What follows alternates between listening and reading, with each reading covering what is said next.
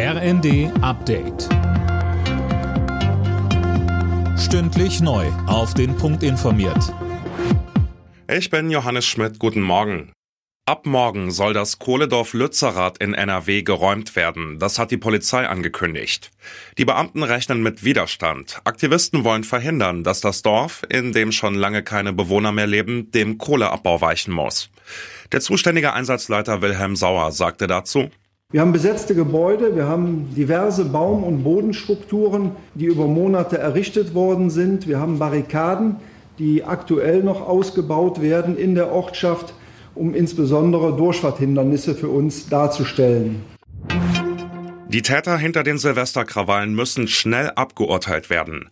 Das hat Bundesinnenministerin Faeser noch einmal gefordert. Laut der Berliner Polizei laufen bereits über 100 Ermittlungsverfahren. Bis alle Beweise und Hinweise aus der Silvesternacht ausgewertet sind, könnte es demnach aber eine Weile dauern. Soll Deutschland auch Leopard-Kampfpanzer an die Ukraine liefern? Darüber wird gerade hitzig diskutiert.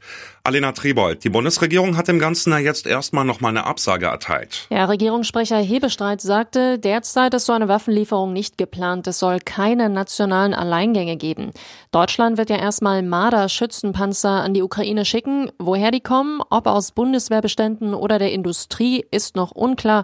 Den Vorwurf Russlands, dass so eine Lieferung zu einer weiteren Eskalation des Krieges führen könnte, wies die Bundesregierung zurück. Ein aus seinem Gericht in Regensburg geflohener Mörder ist in Frankreich jetzt geschnappt worden. Er wurde nahe der deutschen Grenze festgenommen, so die Polizei.